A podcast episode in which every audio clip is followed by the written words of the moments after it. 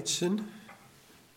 Wir fangen an mit Vers 44 und werden dann heute bis zum Ende dieser Stelle betrachten.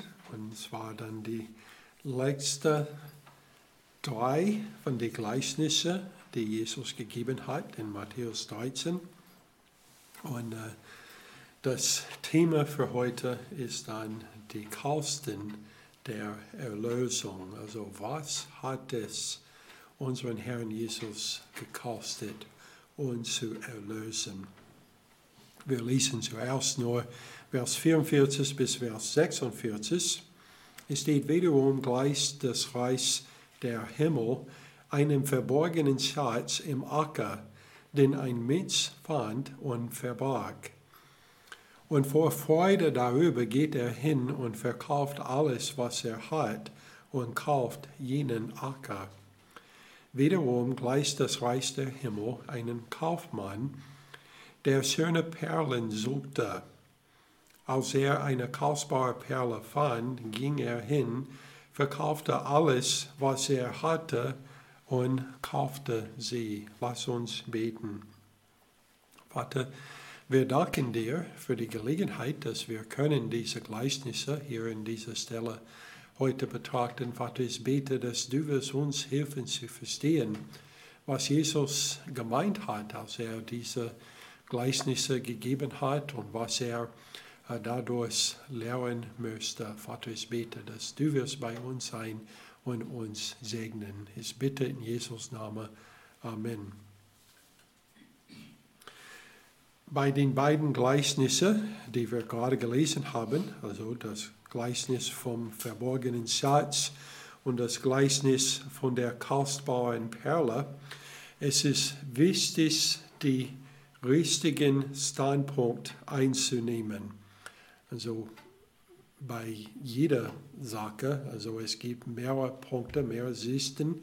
Äh, und wenn man etwas schaut, auf etwas schaut von einer Richtung, man sieht es so, und wenn man das schaut auf eine andere Richtung, sieht man das dann anderes. Äh, es ist aber sehr wichtig bei den Gleichnissen, dass wir verstehen, welcher Standpunkt äh, es gab, also was Jesus benutzt hat, um das zu erklären. Also manche lesen diese Stelle und die sehen einen menschlichen Standpunkt als ob ähm, es ist vom Sicht eines Menschen gesehen und andere finden dann eine andere Interpretation aus einem göttlichen Standpunkt. Und ich muss sagen, beide kann nicht richtig sein. Äh, denn äh, die Interpretation ist dann sehr, sehr anderes. Und bei der einen, also dem menschlichen Standpunkt, man würde äh, dann finden ihr Lehrer steckt drin in den Gleichnis, wenn das der Standpunkt, was Jesus gemeint hat. Und so, wir lehnen dann den menschlichen Standpunkt ab. Äh, aber ich werde das erklären ein bisschen, weil ähm, oft, wenn man liest, zum Beispiel in einem Kommentar oder etwas von Matthäus, äh, besonders wenn es ist von jemandem, der amillennial oder postmillennial ist, dann die nehmen dieses menschlichen Standpunkt. Und so die sagen, dass in diese beiden Gleichnisse, also beide haben dann die gleiche Bedeutung. Äh, es gibt einen kleinen Unterschied zwischen die beiden, aber die sagen, äh, also der Schatz im Acker und die kostbare Perle würden Jesus Christus repräsentieren.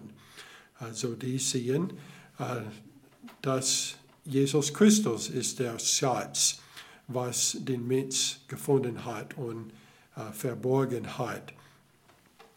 Dann, ähm, die sagen dann, derjenige, der den Schatz gefunden hat und derjenige, der der Perle gesucht hat, repräsentierten dann die Gläubigen, die finden dann Jesus Christus oder suchen Jesus Christus.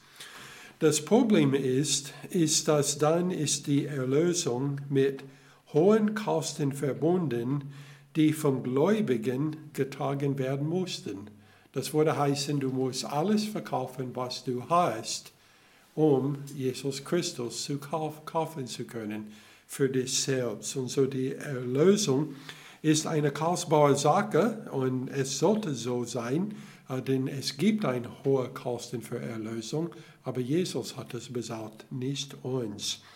Und dann es gibt eine Sache, was ist völlig unerklärlich äh, mit diesem Standpunkt. Und das ist, dass man den Schatz versteckt, bevor man den Acker kauft.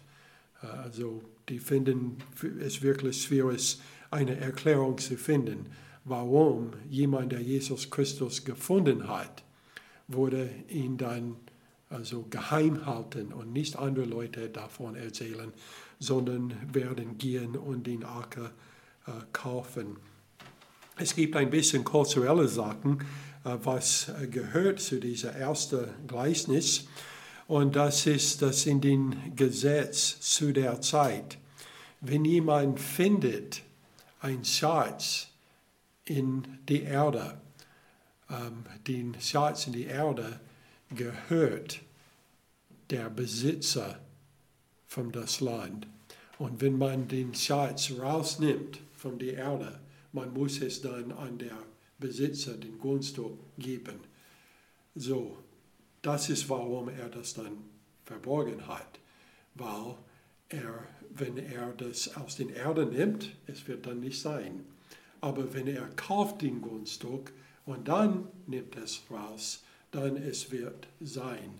Äh, und so, das hat nicht sehr viel mit den ersten ähm, Bedeutung von den ähm, Gleichnis, äh, es hat nicht, ist nicht von sehr großer Bedeutung, äh, aber es ist eine Sache, eine kulturelle Sache, die Jesus benutzt hat, um etwas anderes zu erklären.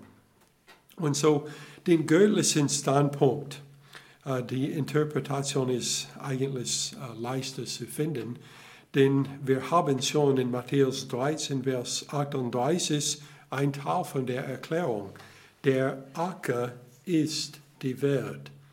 Und das haben wir gesehen in den ersten Gleichnis, den zweiten Gleichnis, also die ersten war den Gleichnis vom Saman, ähm, dann ähm, den zweiten, ähm, ich glaube, das war den Gleichnis von den Unkraut und dann den Gleichnis von den ähm, Senfkorn, also die Acker war immer noch die Welt. Also durch diese ganze äh, Gleichnisse, also in vier von sieben, wir haben den Äcker ist drin und es ist immer die Welt. Dann wir haben der verborgene Schatz. Äh, und hier wir finden, warum Jesus hat zwei Gleichnisse gegeben. Weil der verborgene Schatz ist nicht der gleiche Sache wie der kostbaren Perle in den zweiten Gleichnis. Die beiden Gleichnisse sind ähnlich, aber die Bedeutung ist anderes. So der verborgene Schatz ist die Nation Israel. In 2. Äh, Mose 19 und Vers 5 wir finden, dass äh, Israel ist genannt ein Schatz. Es ist übersetzt in in unserer Bibel äh, als besonderes Eigentum. Aber die hätten das auch als besonderes Schatz übersetzen könnten. Es steht in 2. Mose 19, Vers 5, wenn ihr nun wirklich meine Stimme Gehör schenken und gehorchen werdet und meinen Bund bewahrt, so sollt ihr vor allen Völkern mein besonderes Eigentum sein. Denn die ganze Erde gehört mir. Also Gott sagt, der ganze Erde, also die ganze Ecke, gehört ihm. Aber sein Schatz, was verborgen war in der Erde, war die Nation Israel. Das Verbergen des Schatzes in der Arke ist die Zerstreuung der Juden in die Welt. Und dies ist eines der Geheimnisse des Himmelsreiches. So, wir haben schon erklärt, dass die, Jesus hat äh, geredet in Gleichnisse, weil er äh, erklärt Geheimnisse nur an die, die ähm, Ohren zu hören hat. Äh, und dieses eine von die ist, dass die Juden, also den Schatz, sein besonderes Eigentum, wurde zerstreut auf der ganzen Welt. Matthäus 13, Vers 11, es steht, er aber antwortete und sprach zu ihnen, weil es euch gegeben ist, die Geheimnisse des Reiches der Himmel zu verstehen, jener aber ist es nicht gegeben. Und so das ist eine von den Geheimnissen hier, äh, ist dieser Schatz in der Acker. Dann auch, Jesus hat den Acker gekauft, indem er den Schatz gefunden hat und verborgen hat mit seinem eigenen Blut. Also als er gekreuzigt war äh, am Kreuz. Und das war noch ein Geheimnis. Also die Israeliten, die haben gelesen im Alten Testament sehr viel über der Messias, der kommen sollte. Aber sie haben nicht verstanden, dass er muss sein Leben geben für ihre Sünde. Das haben sie nicht verstanden. Johannes 3, Vers 6, denn so sehr hat Gott die Welt geliebt, dass er seinen eingeborenen Sohn gab, damit jeder, der an ihn glaubt, nicht verloren geht, sondern ewiges Leben hat. Nun kommen wir zu der zweiten Gleichnis und in diesem wir haben einen Kaufmann und Jesus ist der Kaufmann, der äh, nach schönen Perlen suchte. Also vorher, wir haben gesagt in dem menschlichen Standpunkt, Jesus ist der schöne Perlen, äh, was hier in Mehrzahl ist. Ähm, das macht es auch wirklich schwer, den an sich zu nehmen. Äh, aber Jesus ist der Kaufmann und er sucht noch schönen Perlen, also im Plural. Wie im Gleichnis vom verborgenen Schatz verkaufte er alles, was er hatte, um die Perle zu kaufen. Also was hat es Jesus gekostet, den Acker zu kaufen? Alles. Er hat sein eigenes Leben gegeben, sein eigenes Blut.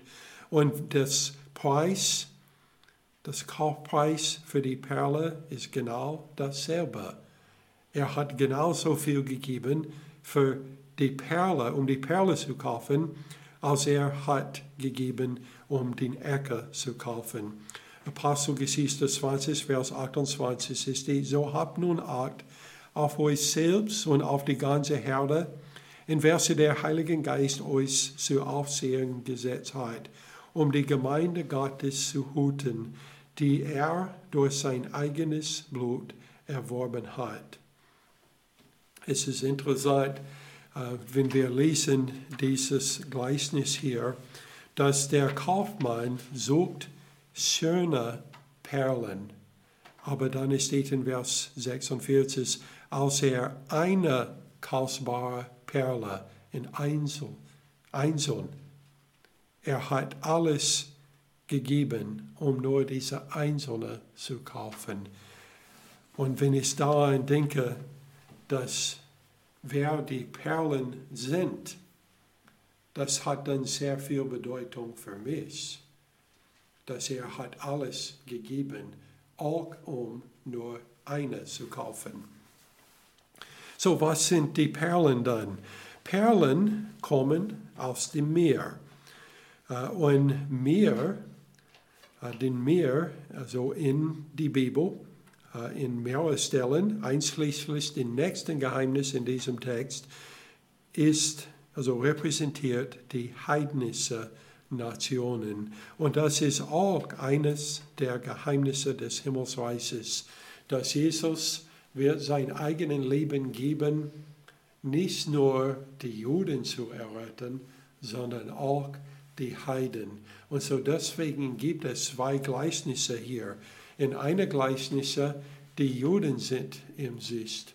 Und in den zweiten Gleichnisse, es ist den Heiden, also wir sind dann im Sicht. Und so, jetzt, wir kommen dann zum Vers 47. Wir haben das letzte von sieben Gleichnisse in Matthäus 13. Und es steht wiederum gleich das Reich der Himmel ein Netz, das ins Meer geworfen wurde. Und alle Arten von Fischen zusammenbrachte. als es voll war, zogen sie ans Ufer, setzten sich und sammelten die Guten in Gefäßen, die faulen aber warfen sie weg.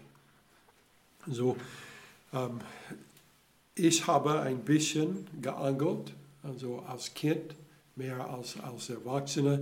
Und wir haben das äh, also immer gemacht, also angeln. Aber in der biblischen Zeit, die haben das nicht so gemacht. Die haben das gemacht mit Netzen. Und äh, die Netzen ähm, könnten wirklich groß sein. Ähm, und die wurden dann ähm, gehalten zwischen zwei Schiffer, also ziemlich kleine Schiffer im Vergleich mit was wir denken als Schiffer. Ähm, und äh, die haben die dann durch den Wasser so ähm, gebracht, bis die voll vom Fische war. Und dann bringt die dann ans Land. Und die müssen dann durchgehen und sehen, was für Fische sie haben möchten und was nicht. Äh, und so was sie haben möchten, äh, die wurden gesammelt äh, und die anderen wurden dann weggeworfen. Vers 49, so wird es am Ende der Weltzeit sein. Die Engel werden ausgehen und die Bösen aus der Mitte der Gerechten aussondern und sie in den Feuerofen werfen. Dort wird das Heulen und Zähneknirschen sein. So wir haben einen Wechsel äh, vom der Anfang von Matthäus 13 bis zum Ende und das ist in den Hauptmetapher, was verwendet wurde. So in den äh, ersten drei und fünften Gleichnis war der Äcker eine wichtige Metapher, die verwendet wurde, um die Welt darzustellen. Nun aber haben wir ein anderes Gleichnis und es ist das Meer. Und das Meer ist ein bisschen mehr eingeschränkt als äh, der Äcker, denn das Meer bedeutet die heidnische Nationen. Und man kann das also finden in mehreren Stellen in der Bibel, äh, aber besonders in diesen letzten beiden Gleichnissen, Matthäus 13, wo der Perle kommt aus dem Meer und nun Fische sind gesammelt mit Netzen aus dem Meer. Das Gleichnis äh, vom Fischnetz hat dann dieselbe Bedeutung wie das Gleichnis vom Umkraut.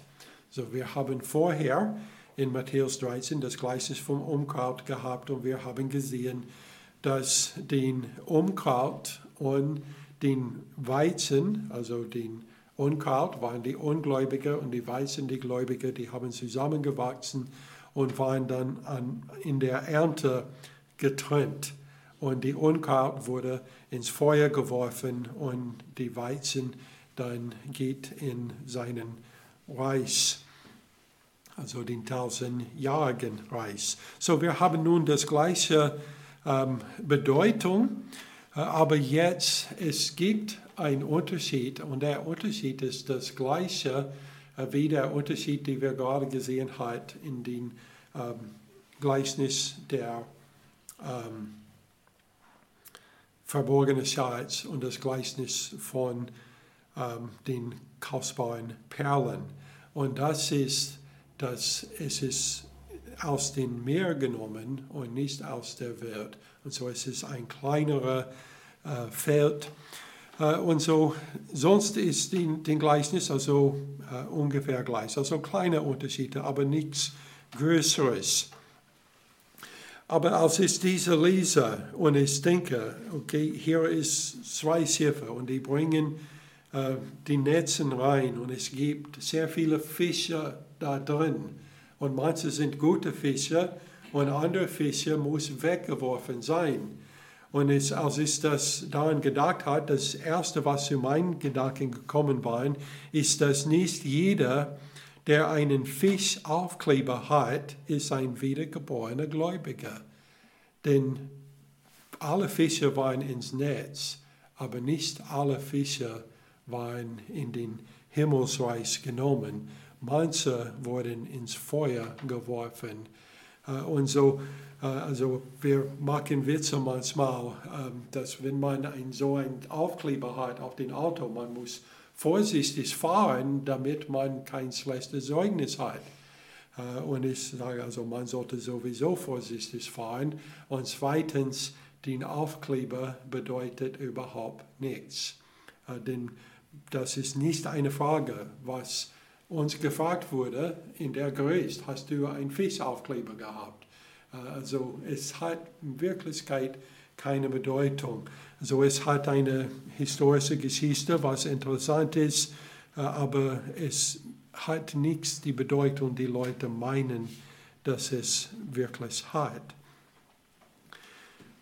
Zweitens, die Untertanen des Königreichs im gegenwärtigen Zeitalter umfassen sowohl Gläubige als auch Ungläubige. Wenn die Netz reingebracht ist am Ende des Himmelsreichs, ähm, alle Fische sind da drin äh, ich weiß, dass es gibt manche Fische, die man isst und es gibt andere Fische, die man nicht isst, auf irgendwelchen Grund. Äh, ich weiß nicht, ob es ist wegen Geschmack. Also wenn jemand mir sagt, diese Fische sind schlecht, man sollte die nicht essen, ich esse die einfach nicht. Es, es ist mir egal, warum. Äh, aber es gibt Fisch, was man gern haben möchte und es gibt Fisch, was man immer dann wegwerft. So die Untertanen des Königreichs in den jetzigen Zeitalter enthielt beide. Wer weiß dann, welche ist welche? Der, der den Netz reinbringt, der weiß, welche ist welche. Also die Fischer, die den Netz reinbringt, die schauen da auf und die kennen sofort, also dieses Fisch ist eine, was ähm, mir gefällt. Also das ist Lachs oder etwas. Und dieser andere ist, äh, ich weiß nicht, äh, was schlechte Fische heißen auf Deutsch, die man nicht isst. Aber äh, die, der Fischer weiß das. 2. Timotheus 2, Vers 19 steht, aber der feste Grund Gottes bleibt bestehen und trägt dieses Siegel, der Herr kennt die Seinen. Und jeder, der den Namen des Christus nennt, wendet sich ab von der Ungerechtigkeit. Also Jesus weiß, wer ist was für ein Fisch. Und nicht, weil wir die Aufkleber haben, sondern er schaut, was ist in unserem Herzen. Johannes 10, Vers 27 bis 28 eine andere Metapher wird hier benutzt, aber es lehrt die gleiche Sache. Meine Schafe hören meine Stimme und ich kenne sie und sie folgen mir nach und ich gebe ihnen ewiges Leben und sie werden in Ewigkeit nicht verloren gehen und niemand wird sie aus meiner Hand reißen. Denke an der Fischer, der bringt die Fische rein. Ähm, die Fisch, die er behalten möchte, er passt die auf. Aber die andere, die er nicht haben möchte, er werft die einfach weg. Und wenn jemand vorbeikommt und sagt, ich möchte alle deine Fische haben, er würde sagen, nimm's, es ist mir egal, weil die sind nicht seine Fische, er möchte die nicht haben.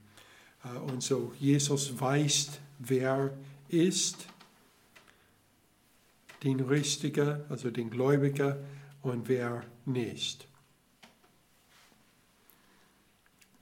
Drittens, der Tag des Gerichts wird sicherlich kommen. 2. Petrus 3, Vers 3 bis 4 steht dabei, sollt ihr vor allem das erkennen, dass am Ende der Tagesspötter kommen werden, die nach ihren eigenen Lusten wandeln und sagen, wo ist die Verheißung seiner Wiederkunft?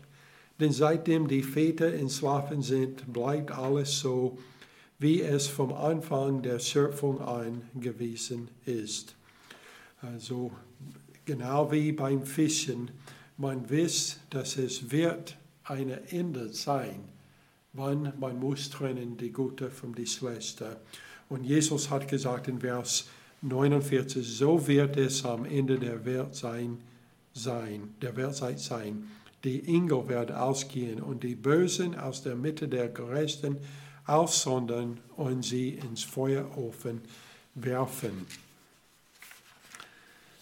Und so wir sehen, genau wie wir gesehen hat in den Gleichnis vom Unkraut, die Engel werden daran beteiligt sein, die Gläubigen von den Ungläubigen zu trennen.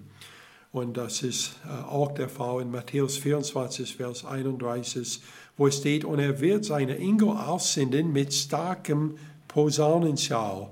Und sie werden seine Auserwählten versammeln von den vier Windrichten, Windrüstungen her, vom einem Ende der Himmel bis zum anderen. Und dann das nächste, was wir lernen aus diesem Gleichnis, ist, dass der Feuersee ist ein wahrer Ort der Qual, wie wir gesehen haben beim Gleichnis der Unkraut, wo die Unkraut wurde in Feuer geworfen. Hier wir sehen, dass äh, am Ende der Zeit, dass die äh, Bösen werden in den Feuerofen geworfen. Dort wird es heulen und Zähneknirschen sein. Es gibt Leute, die meinen, dass es ist kein echten Ort, äh, dass es ist nur so Finsternis oder ähm, ein Ort, wo Gott nicht anwesend ist. Aber Jesus hat es beschrieben als ein Ort des Qual. Äh, und so wir glauben, dass das ist genau auch der Fall. 2. Petrus 3, Vers 5 bis 7. Es steht dabei, übersehen sie aber absichtlich, dass es schon vor Zeiten Himmel gab und eine Erde aus dem Wasser heraus entstanden ist und inmitten der Wasser bestanden hat durch das Wort Gottes und dass durch diese Wasser die damalige Erde infolge einer Wasserflut zugrunde ging. Die jetzigen Himmel aber und die Erde werden durch dasselbe Wort aufgespart und für das Feuer bewahrt bis zum Tag des Gerichts und des Verderbens der gottlosen Menschen. Äh, und so Petrus in dieser Stelle hat zurückgeblickt durch Geschichte und er hat gesagt, ja, es, ist, es wird bestimmt das Gericht kommen. Und so wie das erste Gericht war durch Wasser, dieses Gericht wird durch Feuer und die Gottlosen werden in den Feuer geworfen. Wir finden mehr darüber in Offenbarung 20 und Vers 11 bis Vers 15. Johannes hat geschrieben, und ich sah einen großen weißen Thron, und den, der auf saß, vor seinen Angesicht flohen die Erde und der Himmel, und er wurde kein Platz, und es wurde kein Platz für sie gefunden. Und ich sah die Toten, kleine und große, vor Gott stehen. Und es wurden Buße geöffnet, und ein anderes Buch wurde geöffnet. Das ist das Buch des Lebens. Und die Toten wurden gerichtet gemäß ihres Werken, entsprechend dem, was in den Büchern geschrieben stand. Und das Meer gab die Toten heraus, die in ihm waren, und der Tod und das Totenreich gaben die Toten heraus, die in ihnen waren, und sie wurden gerichtet, ein jeder nach seinen Werken. Und der Tod und das Totenreich wurden in den Feuersee geworfen. Das ist der zweite Tod. Und wenn jemand nicht im Buch des Lebens eingeschrieben gefunden wurde, so wurde er in den Feuersee geworfen. Und das ist genau, wovon Jesus redet, hier in Matthäus 13, schon zum zweiten Mal. Matthäus 25 und Vers 46 steht, und sie werden in die ewige Strafe hingehen.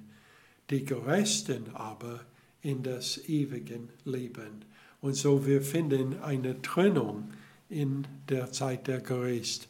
Und die Gerechten und die Bösen werden getrennt. Und die Bösen in den ewigen Feuersee geworfen. Und die Gerechten werden in das ewige Leben hineingehen. Nun Vers 51. Jesus sprach zu ihnen, habt ihr das alles verstanden? Sie sprachen zu ihm, ja, Herr. Also haben Sie das wirklich alles verstanden? Ich würde sagen, wahrscheinlich nicht, aber sie meinten, dass sie haben das alles verstanden. Jesus hat eigentlich die Gelegenheit gegeben, denen noch mehr Fragen zu stellen. Also wir wissen, die haben gefragt über den Gleichnis der Umkehr. Äh, nun, als Jesus ein zweiter Gleichnis gibt, der eine ähnliche Bedeutung, er fragt sie, haben, habt ihr das alles verstanden? Sie sagen, ja, Herr.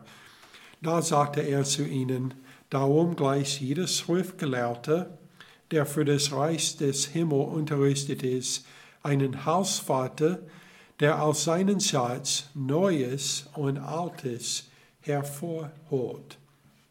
So Jesus nun sagt etwas, was offensichtlich Besitz ist auf die sieben Gleichnisse, die er gerade gegeben hat. Und er hat gesagt, also ein Schreibender oder Schriftgelehrter, der unterrichtet ist im Reich der Himmel. Er wird sagen, der alt ist, rausbringen und sagen, der neu ist.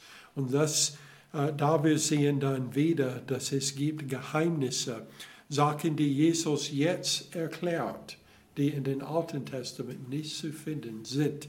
Äh, und so wir können die Neues und Altes Schatz vergleichen mit den Alten und Neues äh, Testament besonders den Geheimnis, was äh, offenbart ist im Neuen Testament, das ist das Neues.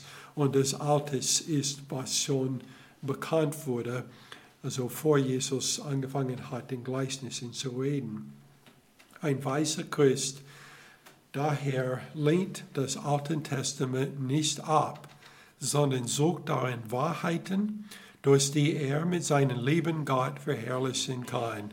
Also er sagt, ein Hausvater, der aus seinem Schatz Neues und Altes hervorholt.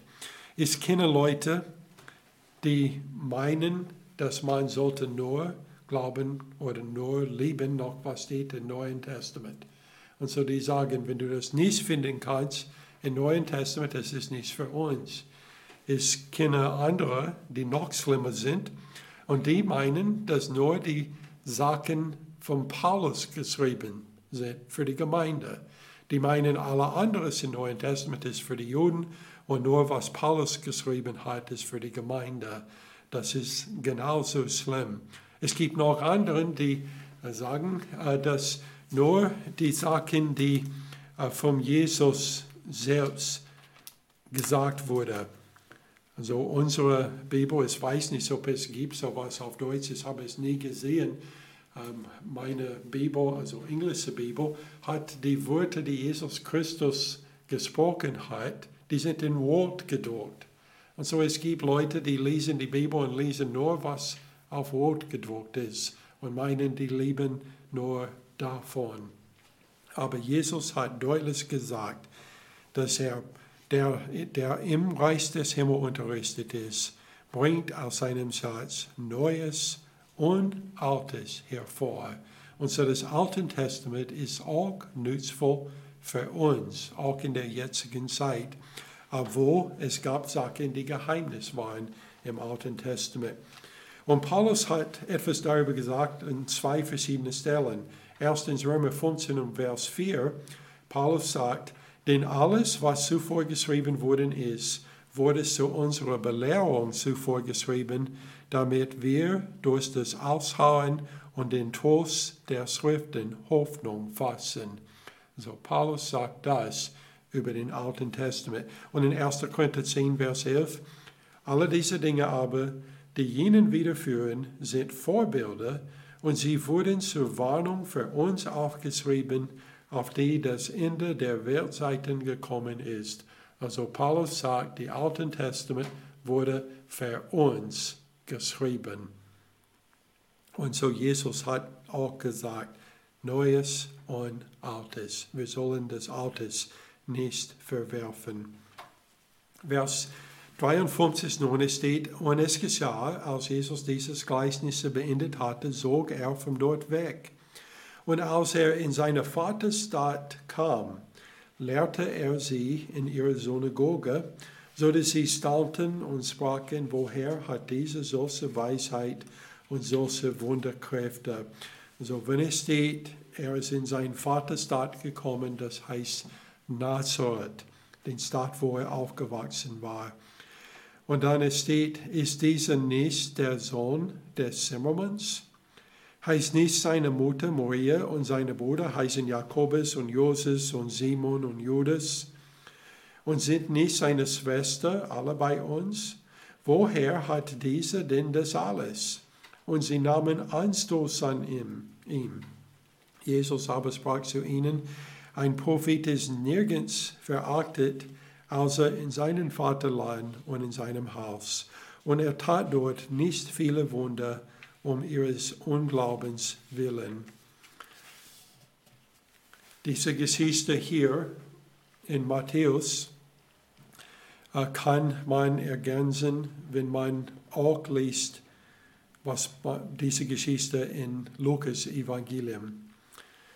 Und dort man äh, lernt genau, was Jesus gesagt hat, als er in den Synagoge gekommen war. Denn was er getan hat, als er geht in die Synagoge an den Tag, laut Lukas Evangelium, ist, er hat die Schriftwolle genommen und hat den Text vorgelesen, der bestimmt wurde für den Tag.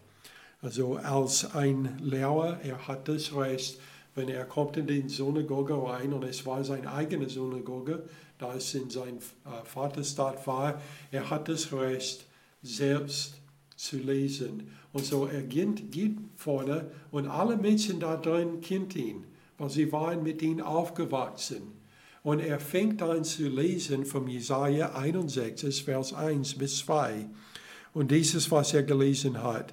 Der Geist des Herrn, des Herrschers, ist auf mir, weil der Herr mich gesalbt hat, den Armen Vorbotschaft zu verkunden. Er hat mich gesagt, zu verbinden, die zerbrochenes Herzen sind, den Gefangenen Befreiung zu verkunden und Öffnung des Kerkers der Gebundenen, um zu verkündigen, des angenehmen Jahr des Herrn. Und er hat dann in Mitte der Satz aufgehört und er hat gesagt, heute ist dieser erfüllt vor euren Augen. Er hat deutlich, klar gesagt, ich bin der, der kommen soll, der von dem dieses Vers spricht. Und die in seine eigene Dorf, wo er aufgewachsen war. Die haben gesagt, wieso kann er das sagen? Wir kennen ihn, wir kennen seinen Vater, wir kennen seine Mutter, wir kennen seine Brüder und seine Schwestern. Also hier ist vier Brüder genannt, aber es steht auch seine Schwestern. Also wie viele Schwestern hat er? Also es ist in Plural, es muss mehr als eine sein. Die kennt seine ganze Familie und die sagen, woher hat dieser dann das alles? Dass er kann alle diese Sachen tun. Und so die haben ihn abgelehnt. Und so Jesus hat, oder Matthäus hat uns gesagt, Jesus könnte nichts viel Wunder tun in dieser Gegend wegen ihrer Unglaube. Jesus hat geredet zu seinen Jungen und zu den Volksmengen in Gleichnisse. Und er sagt, wer Ohren hat zu hören, der höre. Weil er möchte nicht, dass diese Geheimnisse geheim bleibt, sondern dass sie wird bekannt von den Leuten, die ihn annehmen. Lass uns beten. Vater, wir danken dir für die Gelegenheit, dass wir könnten diese Stelle heute betrachten. Und Vater, ich bete, dass uh, du wirst uns helfen zu verstehen, was es bedeutet, nicht nur für uns, sondern auch für die Leute, die wir kennen, die Jesus Christus nicht persönlich kennt. Und Vater, ich bete, dass du wirst uns Gelegenheiten geben, mit solchen zu reden uh, und zu erklären, dass die brauchen auch eine Beziehung äh, mit Jesus Christus und dass, wenn sie das nicht äh, haben, was ihr Ende sein wird. Ich bitte in Jesus Namen. Amen.